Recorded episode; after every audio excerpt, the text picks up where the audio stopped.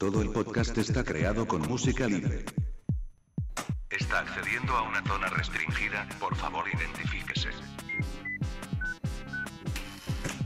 Identificación confirmada.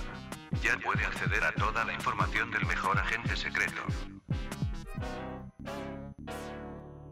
Hola a todos, bienvenidos al decimoquinto programa del podcast de archivo007.com y foros007.com. En esta ocasión contamos con la presencia de Mariano, al que conoceréis en el foro como Marian007. Bienvenido. Hola, ¿qué tal? Como ya adelantábamos en el, en el foro, este programa está dedicado a Sean Connery, que es el primer actor que interpretó a James Bond en la pantalla grande, allá por la década de los 60. Y el motivo está claro, ¿no, Mariano? Por supuesto, todo el mundo sabe, o al menos debería saber, que el pasado 25 de agosto fue su cumpleaños y cumplió 79 años. Así es, desde aquí le queremos enviar nuestra más eufórica felicitación en nombre de todos los fans de 007. Y nada, sin más dilación, vamos a empezar como siempre con las opiniones en el foro. Opiniones en el foro. Pues las opiniones de este mes de agosto eh, tenemos a, al forero Alex, ha comentado que está bien el nuevo podcast, lo he escuchado y me encantó lo de Maurice Binder. Estoy esperando ya el próximo podcast, jejeje. Siron Leon nos dice, muy buen trabajo la verdad, buena biografía de Binder, lo hicieron genial. También el debate estuvo entretenido. Lo único con lo que me quedé ganas de escuchar fue lo de sabías que. Mi opinión del juego de Quantum of Solas es que en primer lugar se debería de llamar 007 Casino Royale y abajo en otro texto con escenas de Quantum, ya que técnicamente todo el juego es de casino. También lo que no me agradó para nada fue de que inventan escenas de acción en donde no ocurrió nada, como por ejemplo el abismo de cuando se cae el avión y el tren, y no pusieron verdaderas escenas de acción como en Puerto Haití las Bahamas, en el caso de Casino y entre otros. Los gráficos no me puedo quejar para nada. Los vídeos del juego parece como si de verdad fuera de carne y hueso, y cuando estás jugando se notan unos gráficos increíbles. Tengo la versión de PC y he de decir de verdad que me quedé con ganas de más misiones, ya que nada más son 15. Ojalá y Activision haga un trabajo más decente. Mi calificación final es de un 6,5 y eso nada más por los gráficos. Sigan haciendo un buen trabajo, se les desea lo mejor. Por otro lado tenemos también a Daniel009 que comentó Oh por Dios, el anuncio está buenísimo. A quien sea que se le haya ocurrido les quedó fabuloso. El mejor, el mejor, en serio. Me hizo reír como nunca. Solo por el anuncio vale la pena escuchar el podcast. No digo que el resto del podcast no esté bueno, pero es que acabo de escuchar el anuncio y me reí como nunca. Clal nos dice, ¿quién, se- quién será ese? A mí también me ha encantado el anuncio del 007 podcast. Qué risas con él. Me ha parecido el mejor hasta la fecha. En cuanto al podcast, me ha encantado. Se mantiene el nivel de siempre. Únicamente criticaría que se oye un poco de viento durante el análisis del videojuego. Por lo demás está genial, sobre todo la biografía de Binder, muy detallada. Luego tenemos también a El Santo que comenta Excelente como siempre, me subo a las felicitaciones por el anuncio, una jarta de risa. Alberto también como de costumbre, Ismael un poco nervioso pero no importa, porque su simpatía lo contrarresta. Lo que más me ha gustado ha sido el análisis del juego de Quantum of Solace, muy completo y detallado, y una nueva oportunidad de poder escuchar al maestro Ángel. En cuanto a futuras biografías, podíais dedicar una a cada actor Bond, así ya, mm, así ya tenéis varios programas resueltos. Pablo Ortega dice, muy buen podcast. La verdad es que es más fácil que el Racing de Santander gane el triplete a que haya un podcast malo. ¿Cómo es posible que ninguno sea malo? Esto va a ser digno de estudio. Ismael genial y la nueva sección de Qué vida más friki muy buena. Os, merece- os merecéis un aplauso. Felicidades. Y por último tenemos a Pablo007 que comenta muy bueno el podcast, para mí de momento el mejor, es lo que es que lo mejoráis cada edición. Eh, postdata, aprovecho para anunciar que en el podcast de octubre salgo yo. Y ahora pasamos a la sección de las noticias del mes. Ha seleccionado las noticias del mes. Úrsula Andrés, la máxima diosa en bikini, la primera chica Bond lideró una encuesta de famosas en traje de baño en la que también se encuentran a Halle Berry. Pese a que han pasado más de cuatro décadas desde el estreno de Osorno, la Suiza aún levanta revuelo con aquellas escenas, según pudo apreciarse en una encuesta en la que fue elegida como la máxima diosa en bikini. De acuerdo con la página telegraph.co.uk, Andrés lideró una encuesta entre mil mujeres para celebrar los 60 años de la aparición del bikini en la escena de la moda de Estados Unidos. Halle Berry y su imagen en Die Another Day, Muere otro día, la llevaron a la quinta posición. La verdad es que esa escena ya todos la tenemos bien en la mente en el foro porque fue mítica y le dio mucha fama a la saga, ¿no crees, Mariano? Sin duda es una escena antológica y que cualquier fan, aunque cualquier cualquier persona la reconoce aunque no sea fan de Bond, sabe de qué escena se trata. Y pasamos a la siguiente noticia. Un poco grande para pasar desapercibido. El cuartel general del MI6 es uno de los edificios más vistosos y fácilmente reconocibles de cuanto hay a orillas del Támesis. En uno de los despachos, el próximo lunes 10 de agosto, se servirá un pastel que debiera tener 100 velas. Ese día cumple un siglo el Secret Intelligence Service, el Servicio de Espionaje Exterior de Reino Unido, conocido comúnmente como MI6. El MI5 de creación posterior es para el espionaje en el interior del país. Bueno, pues solo puedo decir que felicidades a ese gran servicio secreto que supongo que es totalmente eficiente, salvo por la mujer del director que colgó fotos en Facebook, me parece. Sí, es verdad, sí. El, mes pasado tuvimos una noticia de que la mujer del director pues a punto estuvo de, de complicarle la vida porque descubrió la identidad de su marido. Pero bueno, salvo ese detalle, en principio esperemos que esté funcionando bien por la cuenta que nos tiene. Pues. Bueno, seguimos ahora con los ladrones de los estudios Pinewood. Una banda de ladrones irrumpió en los estudios Pinewood el pasado viernes por la mañana robando equipos de grabación de alta tecnología valorados en más de 65.000 libras, según informa Bugs Free Press. Tras cortar el candado de la, de la vieja entrada a los estudios en Iberhead, los ladrones se dirigieron en dos coches hacia el edificio de los accesorios, al que entraron rompiendo ventanas y sacando puertas de sus bisagras. El detective Sebastian Wilson, de la Thames Valley Police, dijo eh, que robaron varias cámaras y lentes especiales valoradas en mucho dinero. También han robado un Sony SRW5000, un dispositivo que convierte el material rodado a formato de alta definición y está valorado en 65.000 libras. Sacaron este aparato a la fuerza y lo podrían haber dañado en el proceso. Los ladrones fueron sorprendidos por un guardia de seguridad que cree que uno de los vehículos utilizados era un caro coche deportivo color plata, posiblemente un Lexus. También tenían un segundo vehículo, que era oscuro. El robo tuvo lugar entre las 12 y 25 de la noche y las 12.35. La policía está solicitando la ayuda de posibles testigos.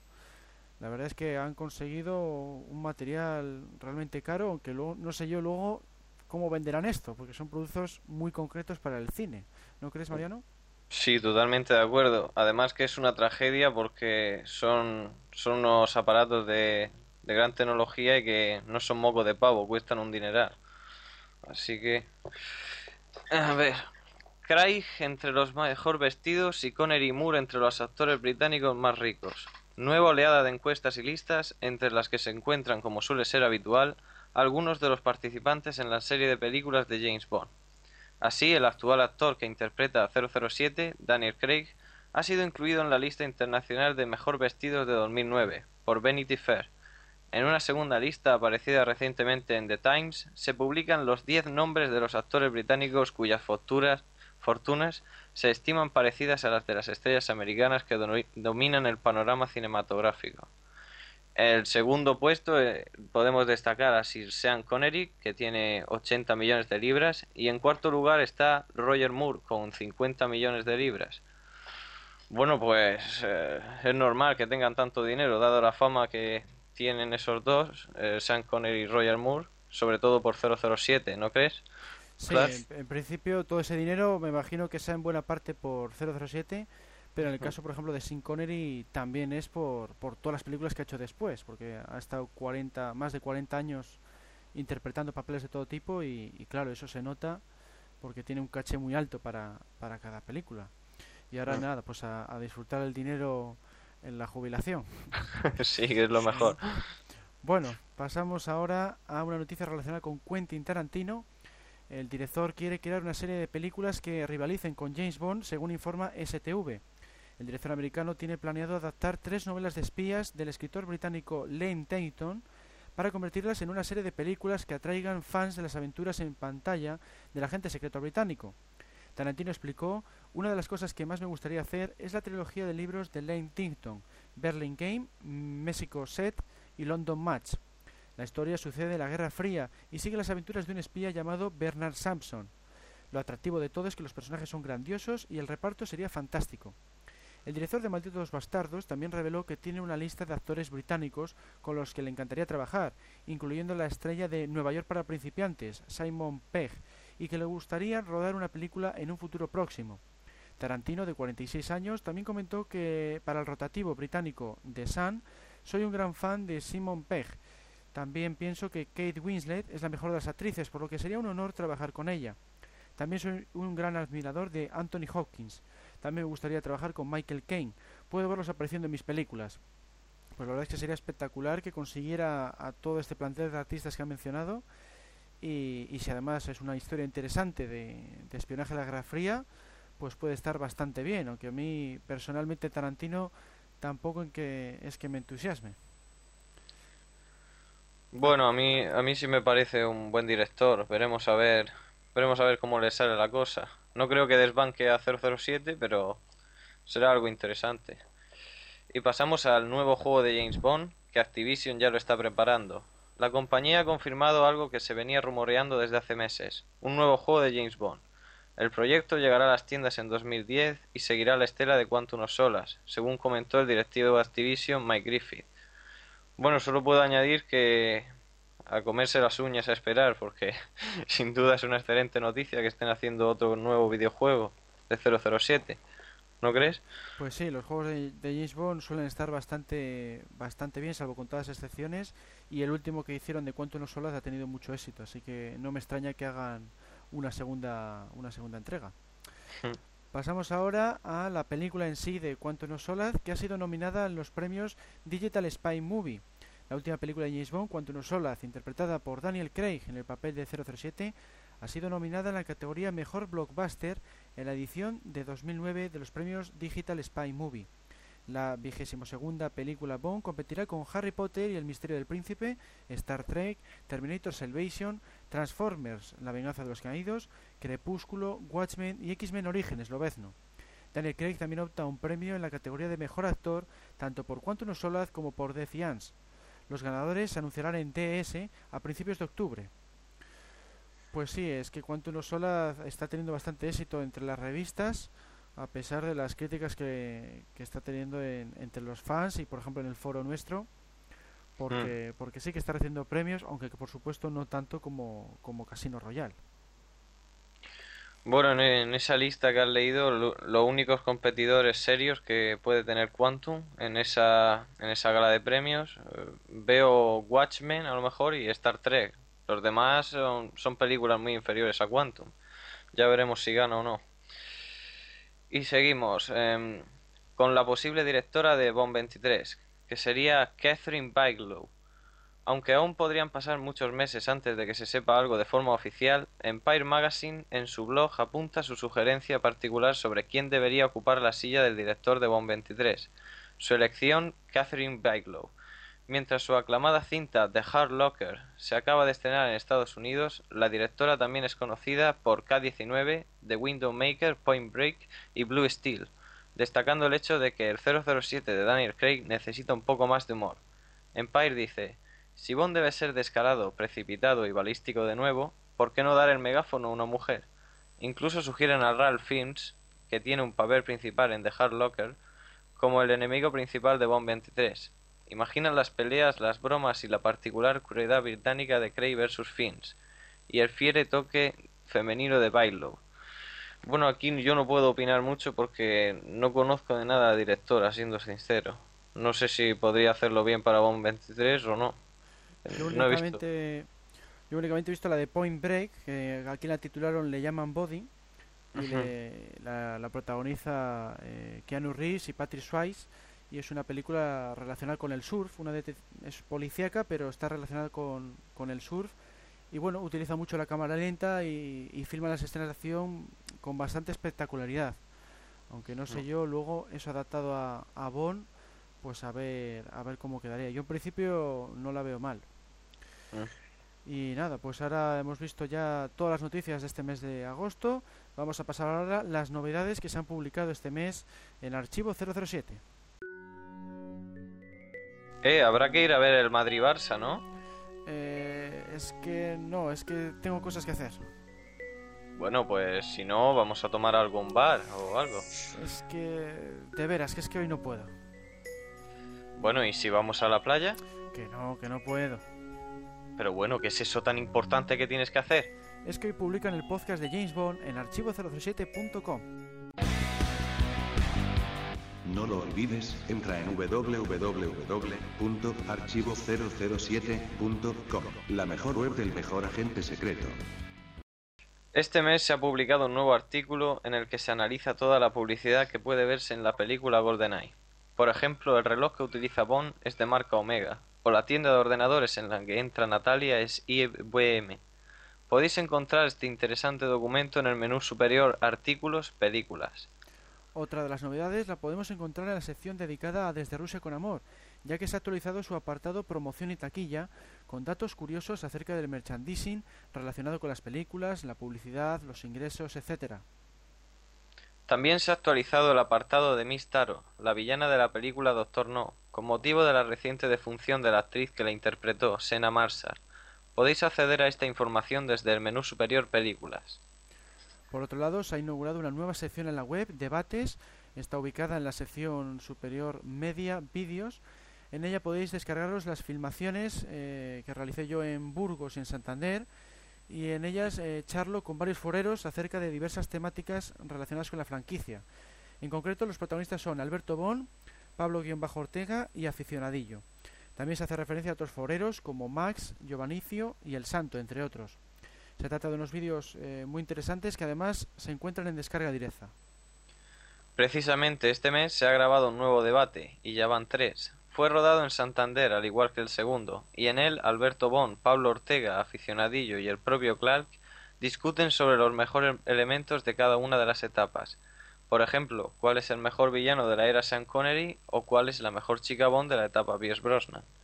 Otra de las novedades que podéis encontrar es el cómic Zigzag número 9, titulado Cacería, una nueva imagen, James Tont, Operación 1, colgada en la categoría Pósters de imitadores, un nuevo relato, Explosión desde el pasado, escrito por Raymond Benson, y por último un nuevo artículo, James Bond en tragedia.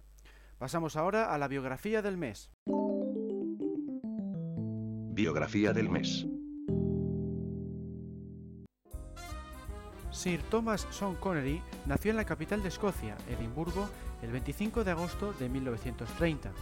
Su padre, Joseph Connery, era un católico de origen irlandés, con antepasados en el condado de Wexford, mientras que su madre, Eufamia Effie MacLean, era protestante. Según él mismo declara, se le conoce por su segundo nombre, Son, desde mucho antes de convertirse en actor. Al parecer tenía un amigo irlandés de nombre Seismus, y todos los que los conocían a ambos decidieron llamarlo por su segundo nombre cuando estaba con él, quedando como costumbre. Su familia era bastante pobre y en 1938 la situación se complicó aún más cuando nació su hermano Neil. Por esta razón se puso a trabajar en cuanto tuvo la oportunidad, dejando de lado los estudios. Su primer trabajo fue como repartidor de leche en la Sociedad Cooperativa de Saint Hubert, Posteriormente se alistó en la Marina. Debido a su úlcera tuvo que dejarlo y regresó por poco tiempo a la cooperativa. Después pasó por varios empleos diferentes, entre ellos conductor de camión, peón de granja, modelo artístico en el Edinburgh College of Art y salvavidas. Bajo el nombre de Tom Connery, alcanzó el tercer puesto en la categoría de hombres altos de la edición de 1953 del concurso de Mister Universo. Otro competidor, Johnny Isaacs, le sugirió que se presentase para la producción musical al sur del Pacífico, lo que le permitiría trabajar en la escena, televisión y finalmente en el cine. Como levantador de pesos, su alias era Big Tam. Desde su juventud se ha manifestado partidario de la independencia política de Escocia en reiteradas ocasiones. De hecho, está afiliado al Scottish National Party.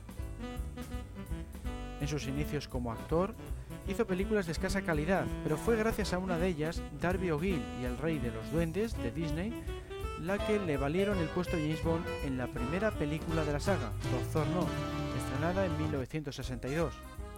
Fue Harry Saltzman, uno de los productores de la saga Bond, quien se fijó en él en dicha cinta. En concreto le gustaba cómo se movía. Le hicieron la prueba junto a docenas de candidatos desconocidos. También se, barajaron nombres famosos, entre los que se encontraba David Niven y Cary Grant.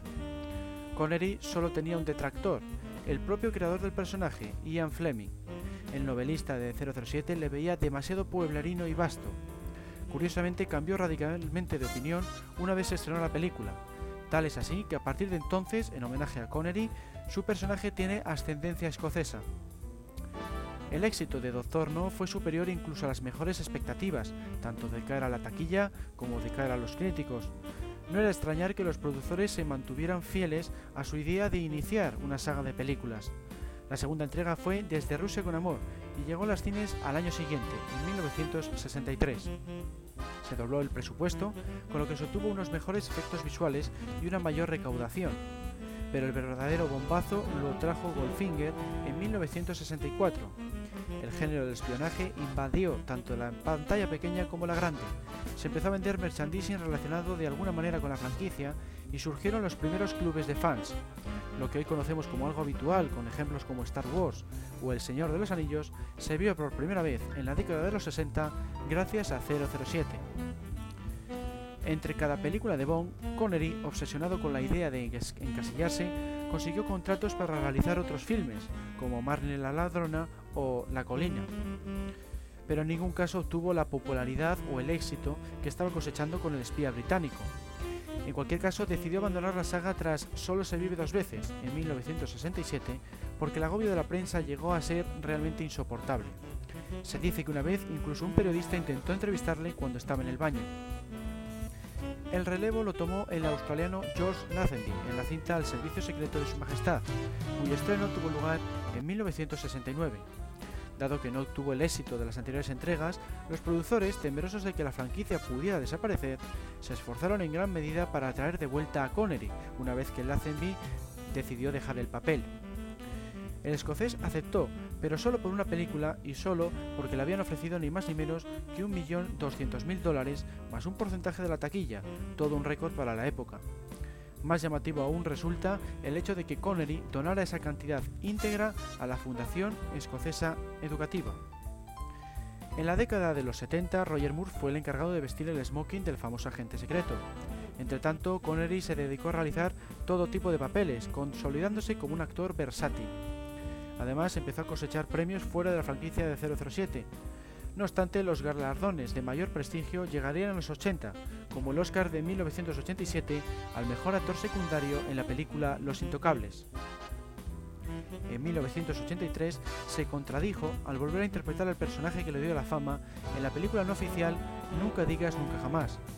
El título procede precisamente de una de sus frases durante una rueda de prensa. Mencionó que no volvería a hacer de 007 nunca más. Sin embargo, ya en los 70 llegó a barajar la posibilidad de hacer una película de Bond fuera de la franquicia oficial. Finalmente, gracias a los derechos que aún conservaba el productor de Operación Trueno, Kevin McGlory, pudo volver a ponerse el smoking una última vez. El éxito de la película, si bien alcanzaba a las películas oficiales, llegó a los nada desdeñables 160 millones de dólares, frente a los casi 190 de Octopussy, la cinta oficial protagonizada por Roger Moore, estrenada ese mismo año, el acontecimiento fue llamado la Batalla de los Bond. Uno de los papeles más populares de los que interpretó en los 80 fue la del padre de Indiana Jones en La Última Cruzada, estrenada en 1989. En palabras de Spielberg, el personaje debía ser interpretado únicamente por Connery, ya que la intención del director y la de su compañero de fatigas, George Lucas, era la de ofrecer un producto similar a James Bond. En otras palabras, Bond era el padre de Indy, de modo que Connery debía ser el padre de Harrison Ford. En la década de los 90 siguió protagonizando un buen número de películas, consiguiendo bastante éxito con la mayoría de ellas, como por ejemplo La caza del octubre rojo, La roca o La trampa. En 1993 surgieron noticias que afirmaban que el actor estaba siendo sometido a tratamiento por radiación por culpa de una dolencia de garganta sin revelar. Los medios de comunicación de ciertos países engordaron los rumores, llegando a asegurar que el escocés sufría de cáncer de garganta. Incluso en algunas agencias de noticias japonesas y sudafricanas se le llegó a declarar muerto. En poco tiempo, Connery apareció en el David Letterman Show para desmentir estos rumores. Ya en 1995 especificó que se había sometido al tratamiento por radiación para quitarse nódulos de sus cuerdas vocales. En los últimos años se ha operado de cataratas en ambos ojos y se le ha extirpado un tumor de riñón benigno. En 2003 hizo la que sería su última película, La Liga de los Hombres Extraordinarios, mientras que en 2005 encarnaría a James Bond una vez más, pero aportando únicamente su voz en el videojuego Desde Rusia con Amor, de Electronic Arts. Finalmente en 2006, tras haberse rumoreado en repetidas ocasiones que quizá volviera a interpretar al padre de Indiana Jones en la cuarta entrega de la franquicia, anunció oficialmente su retirada de la actuación. Para finalizar vamos a ver algunas curiosidades relacionadas con Connery. En 1964, durante el rodaje de Goldfinger, el escocés tuvo que aprender a jugar al golf. Desde entonces se ha convertido en su deporte predilecto y no lo ha dejado de practicar desde entonces. También le gusta en buena medida el fútbol, como así demostró en 1967 cuando echó un partido durante el rodaje de Solo se vive dos veces, o en 2005 cuando se declaró hincha del Fútbol Club Barcelona al posar con la camiseta del equipo, una con su nombre y el número 037 como dorsal. Es bien sabido que Connery empezó a perder pelo ya desde muy joven. Ello le obligó a ponerse peluquín para poder seguir interpretando a 007. Por otro lado, le permitió acceder a una gama más amplia de papeles, ya que le bastaba con quitarse el peluquín y dejarse el bigote para dar vida a personajes de mayor edad que la suya. El escocés siempre tenía la manía de caminar sin pantalones para relajarse tanto en el camerino como en los platós. Es más, llegó a rodar una escena completa de Indiana Jones y la última cruzada sin esta prenda, aquella en la que habla con Indy a bordo de un cepelín. En cuanto a su opinión acerca de los demás actores que han interpretado a James Bond, declaró que su favorito era Timothy Dalton.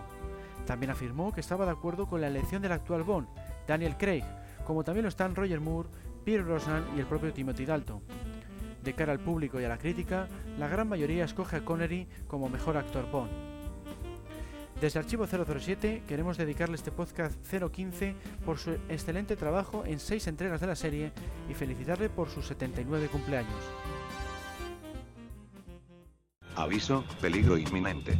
El debate comenzará en 3, 2, 1. Pues en el debate de este mes, como no puede ser de otra forma, la temática es eh, de Sean Connery, ya hemos visto su biografía y ahora pues vamos a debatir un poco sobre su carrera específicamente en la saga de, de James Bond y para ello hemos eh, fichado este mes a uno de los colaboradores que, que más aparici- apariciones está teniendo en el podcast que es Ángel y que le conoceréis en el foro como 007 Spain. Bienvenido. Hola, ¿qué tal a todos? Pues nada, tenemos aquí a Ángel y vamos a empezar preguntándole, eh, para ti Ángel, eh, ¿qué puesto ocupa Connery entre los seis, entre los seis Bond? Bueno, la verdad es que tiene que tener un puesto en lo más alto, porque de siempre es el, como ha sido el primero, eh, se entiende que es un, canon, que luego los demás tienen que seguir. Y dado que sus películas eh, son de las mejores de la saga y que re- interpretan fielmente al personaje, pues mm, debería estar en lo más alto. Para mí, sin duda, aunque tengo preferencia por Dalton, pues el primero o el segundo debería estar siempre. O sea que, y interpretativamente hablando, ¿le consideras el, el mejor Bond o, o consideras mejor a Dalton también? Mm, la verdad es que interpretativamente co- como actores o como Bond. Eso sí, o sea, como actor haciendo de Bond, en el papel concreto de Bond, no en la carrera de él. Sí, bueno, pues como actor haciendo de Bond, mm, creo que sí es mejor que Dalton, porque Dalton tiene el problema de que el licencia para matar lo veo un poco alejado de, de lo que debería hacer el Bond de Fleming. Vamos, que creo que Connery se ha ceñido mal a lo que Fleming decía, a pesar de que algunas veces haga alguna cosa rara, pero Claro. está bien. Y para ti, Mariano, eh, Connery, ¿en qué puesto le colocarías entre los seis Bond? Bueno, yo, yo tengo mi, mi Bond favorito que es Moore y te puedo decir también quién es el mejor Bond de los seis. Y yo creo que el, mejor es Connery tanto actoralmente como por presencia. Es el, el que más me convence siendo... eh, me- refiriéndome a- al papel que hace y todo eso, su capacidad actoral. Ya si entramos a decir cuál es mi favorito, no Connery no es mi favorito. Pero si tuviera que ponerlo entre los, entre el puesto, diría que el mejor, el primero, Sí, sí, sería siendo, Connery. por lo que veo eso, siendo objetivos, pues coincidís en que, en que Connery es el, el mejor actor y luego ya cada Sí, uno pues, tiene su, su preferencia personal. A mí, bueno, ya sabéis que prefiero a, a Pierre Brosnan, pero claro, interpretativamente hablando, pues Connery dejó un listón muy alto y, y únicamente le veo casi a la par o, o casi superado incluso que Daniel Craig, porque Daniel Craig yo le he visto la verdad es que muy muy creíble. Otra cosa es ya que guste o no el, el estilo que le han enfocado, claro. Bueno, y para ti, Ángel, ¿cuál es eh, tu película favorita de Connery? Pues la misma que el libro de Fleming. Yo creo que Operación Trueno lo tiene todo. Eh, tiene personajes como mm, Fiona Volpe, como Largo, que son intimidando bastante al Bond de Connery, que es un personaje bastante, en esta película, mm, intimidatorio.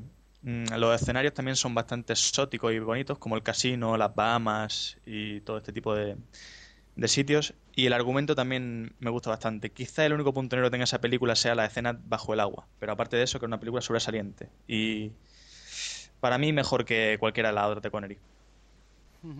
Y para ti, Mariano, ¿cuál es tu favorita de Connery? Pues yo, aunque reconozco que Operación Trueno es una gran película, yo me quedo con Goldfinger, porque como muchos del foro también es su favorita, es porque creo que es la que creó la, la fórmula Bond que se mantuvo tantos años y creo que en Goldfinger es donde más está más perfeccionada. Es, creo que es la película Bond por excelencia y, y por supuesto la mejor de Connery. Sí, la verdad es que siempre ha habido muchas discusiones entre, sobre todo entre Goldfinger y Desde Rusia con Amor, pero, pero sí, la- también Operación Trueno. En mi caso yo también soy de partidario de Operación Trueno, igual que igual que Ángel, porque me parece soberbio el cómo está resuelto eh, toda la película, es muy espectacular. Y, a mí personalmente también me gusta la batalla submarina, las escenas submarinas eh, al contrario que mucha gente, pues sí que las veo bastante, bastante decentes, sobre todo para la época en la, en la que está hecho. Pero siempre la gente se ha dividido sobre todo entre Goldfinger y, y con Amor. Y sobre todo Goldfinger, por lo que dice Mariano, que es como la primera que tiene mucha parte de la fórmula que luego se ha visto después. ¿Eh? ¿Qué opinas tú, Ángel, de Goldfinger? Pues a ver, Goldfinger es una película que está muy bien para la época y que tiene muchas cosas, pero creo que Bond en esa película pasa a un segundo plano la mayoría de las veces. Es más un espectador que una parte esencial de la película. Normalmente siempre está eh, encerrado por los guardias de Goldfinger o mirando todo desde, desde la grada. No, no sé, no le veo mucha participación ahí. Sí, eso es la- lo que me pasa a mí con, el- con esa película, que aunque tiene esos elementos bondianos que vemos luego en la franquicia, me pasa, es- tengo esa misma sensación de que está demasiado tiempo encerrado, demasiado tiempo como espectador, eh, apenas hace así unas acciones tan espectaculares como en otras, y aquí gana, gana mucho protagonismo, eh, sobre todo el villano. Eh, ¿Tú, Mariano, qué opinas de, de esta película? ¿De Goldfinger? Sí, de esto que comentamos de Goldfinger, eh, ¿no te parece a ti que, que está como un poco en segundo plano, demasiado tiempo encerrado? Sí, la, la verdad es que siempre eh, tenéis razón en que siempre está encerrado y tal. A lo mejor yo no me doy cuenta porque veo al, al gran villano que es Goldfinger y que hace la, la película bastante amena, además de cuando no está Bond. Y a lo mejor por eso yo no tengo el problema que tenéis vosotros, que lo veis aislado a Bond. Pero reconozco que sí, se pasa mucho tiempo encerrado en esa película, por los guardias y tal. Bueno, y por ejemplo, Ángel, eh, ¿crees que Connery debería haber hecho al servicio secreto de su majestad? Pues en principio creo que no, porque George Lazenby le aporta al personaje unos matices que con Sean Connery creo que no se hubiese logrado. Pero como fan de la saga te diría que me gustaría poder haber visto a Connery haciendo el personaje en el servicio secreto de su majestad por eh, ver cómo interpretaría la parte final de la película, el momento dramático. Creo que Connery en toda la saga no ha podido tener un momento así. ¿Y tú qué opinas, Mariano? Yo creo que no, porque eh, al servicio secreto de su majestad es que tiene un tono y un estilo que es totalmente diferente a las, a las cinco primeras que hizo Connery.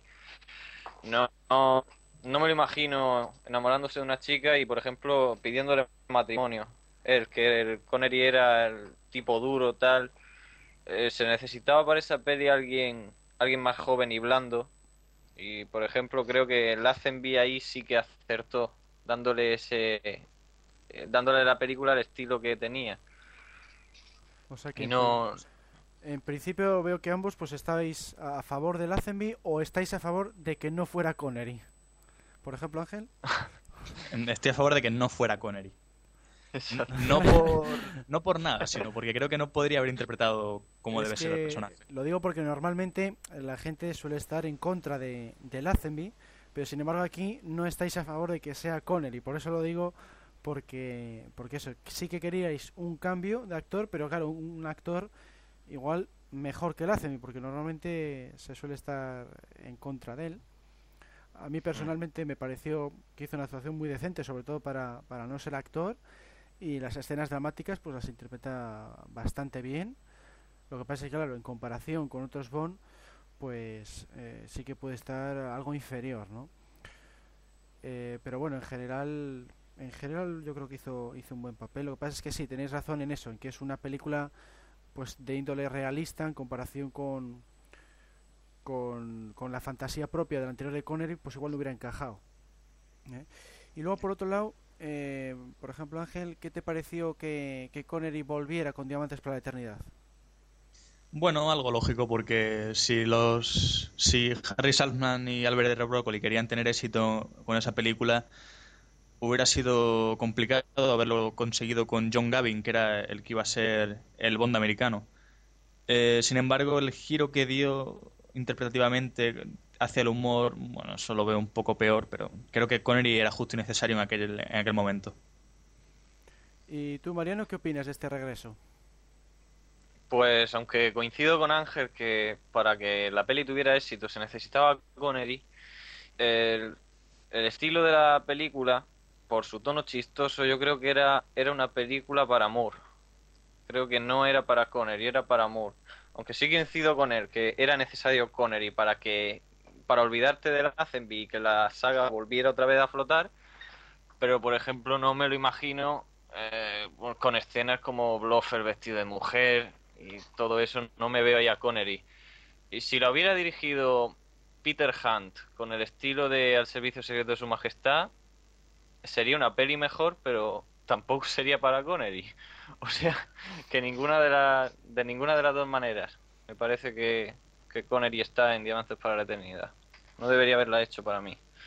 O sea que en principio eso, estáis en contra en temas de, de guion, vamos a decir, porque no encaja con el estilo de Connery, pero igual sí que lo Mm. veis en cuanto mm, como solución económica de la saga, porque po- otro fracaso en la taquilla pues hubiera sido peligroso para la continuidad de la, de la serie, ¿no, Ángel? Sí, eso es justo lo que intentaba decir. Yo creo que se necesitaba que volviese Connery para hacer un, un nexo entre, entre Lazenby y Moore, que no hubiese dos actores desconocidos juntos. ¿Y tú, Mariano, qué opinas?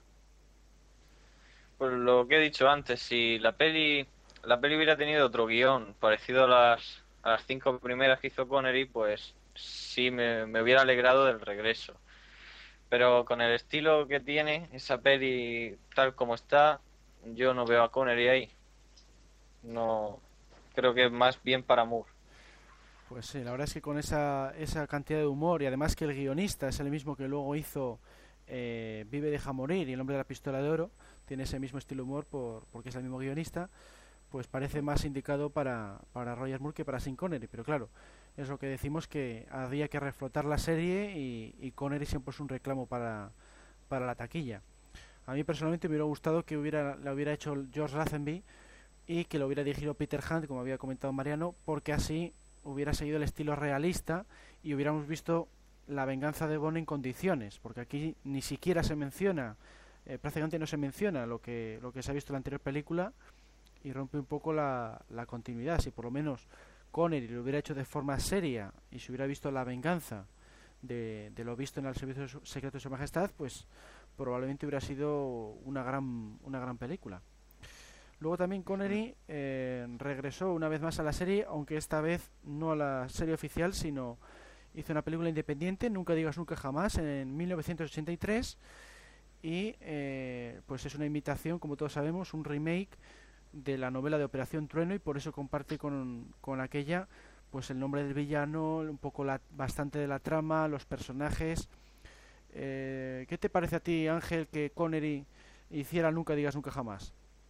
Me parece mal. No por su actuación, sino porque creo que la película tiene tantas cosas. Ha perdido tantas cosas respecto a la saga de Bond, como el Gun Barrel y la música de John Barry y todas estas cosas. Y el argumento, a pesar de partir de Operación Trueno, no me engancha nada. que creo que no merece la pena que, que se hubiera hecho esa película directamente. No me, no me gustó nada que volviese Connery para esa película. ¿Y tú, Mariano, qué, qué opinas de esta película? Casi, casi que coincido con Ángel porque aunque me parece interesante la idea que plantea la película, así de ver a un Bond jubilado, mayor, que se enfrenta a su última misión, se nota envejecido y tal, pero es que la película en sí tiene muy poco presupuesto y, y la lastra. Por ejemplo, como ha dicho, la banda sonora es horrible, eh, faltan escenas de acción espectaculares, que es el símbolo de la saga, y sí tenía, Octopu eh, sí tenía Octopussy, que se estrenó el mismo año, y era de la serie oficial. Eh, no, tal como está la película, eh, te diría que no. Si la peli hubiera sido mejor, con más presupuesto, tuviera algún barrel y tal, sí me hubiera gustado ver el regreso de Connery. Pero tal como está la película, no. La verdad es que me es pasa más o menos me pasa- más o menos lo mismo que con Diamantes. Sí, un poco lo mismo, que, Algo que- que lo hicieron más que otra cosa, pues eso, para, para sacar dinero, pero con un producto que, que en general siempre ha defraudado a la gente. A mí, bueno, pues sí se puede ver como una película más, pero claro, de cara a lo que es la serie oficial, pues lo que decís, se queda bastante por debajo. También tiene bastante más humor que lo que se espera de, del estilo de Connery.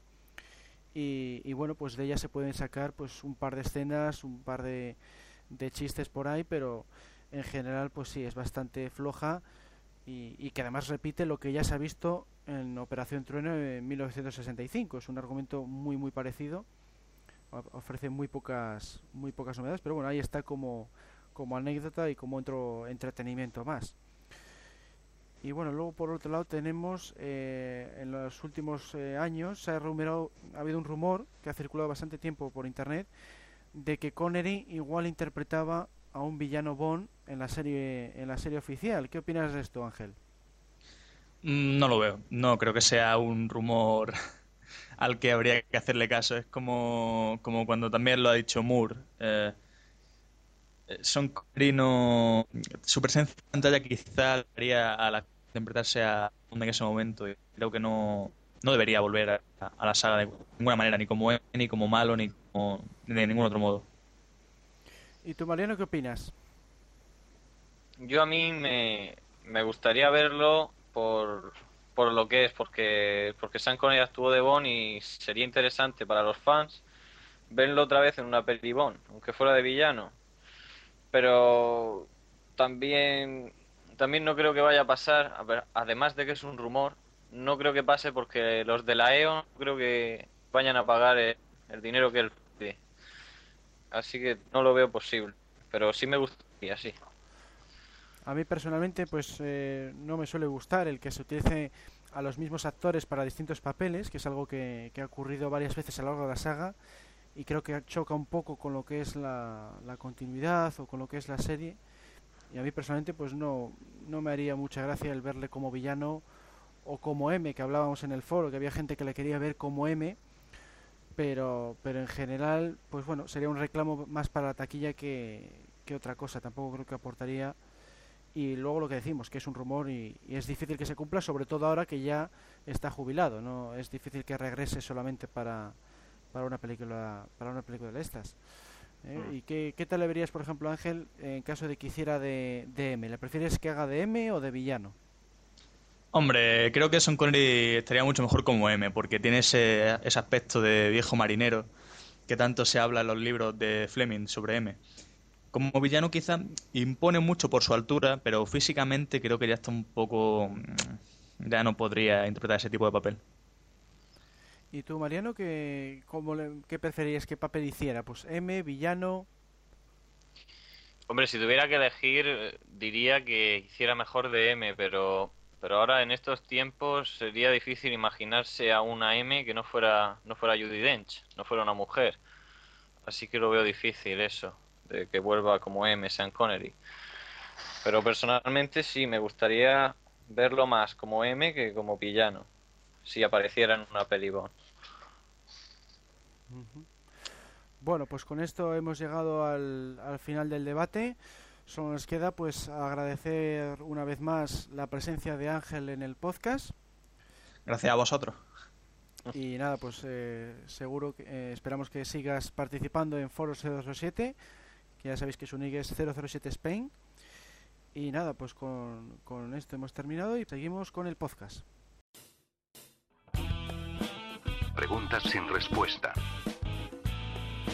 Y pasamos a una nueva sección llamada Preguntas sin respuesta. Sin más demora, comenzamos. ¿Qué hubiera ocurrido si Pierce Brosnan no hubiera resultado ileso de su colisión con la lancha de El mundo nunca es suficiente? ¿Cuál habrá sido la razón principal por la que Sean Connery acabará rodando Nunca digas nunca jamás, si siempre detestó la fama que obtuvo con el personaje?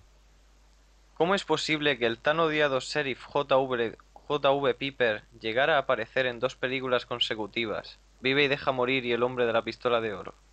¿Dónde se rodará la nueva película Bond 23, prevista para 2010? ¿Por qué George Lazenby no se lo pensó dos veces antes de dejar la saga tras una sola película? ¿Quién tomó la decisión de cambiar el título de licencia revocada por el de licencia para matar solo porque creía que los americanos no iban a entender el significado? ¿Cuántas actrices se habrán tirado del pelo por haber sido descartadas como chicas Bond solo por su aspecto físico? Hola, sabemos que te gusta mucho el programa que estás escuchando, así que seremos héroes. Somos 00 Podcast, tu podcast de cine, cada 15 días en 00podcast.es. Adiós. Con esto terminamos el decimoquinto programa del podcast. Solo nos queda agradecer la participación de Mariano. No, no, ha sido un placer como siempre. Eh, ¿Qué tal la experiencia? ¿Te ha gustado otra vez el participar en el podcast? Siempre se disfruta más que la otra vez, es algo extraño. Mira que, mira que he salido veces, pero cada, cada nueva es mejor que, las, que la anterior. Y habías hecho ya de presentador, ¿no? En alguna ocasión. Sí, he hecho de presentador, he hecho anuncios, he hecho de todo. Soy el recadero aquí. Impresionante, sí, tienes un currículum ya bastante curioso. Bueno, pues nada.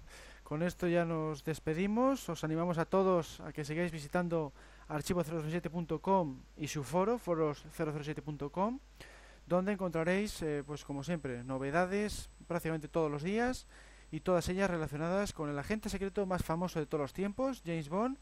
Un saludo a todos y hasta la próxima. Cerrando sesión. Sesión cerrada. Que pase un buen día y tenga cuidado con Quantum. Está en todas las partes.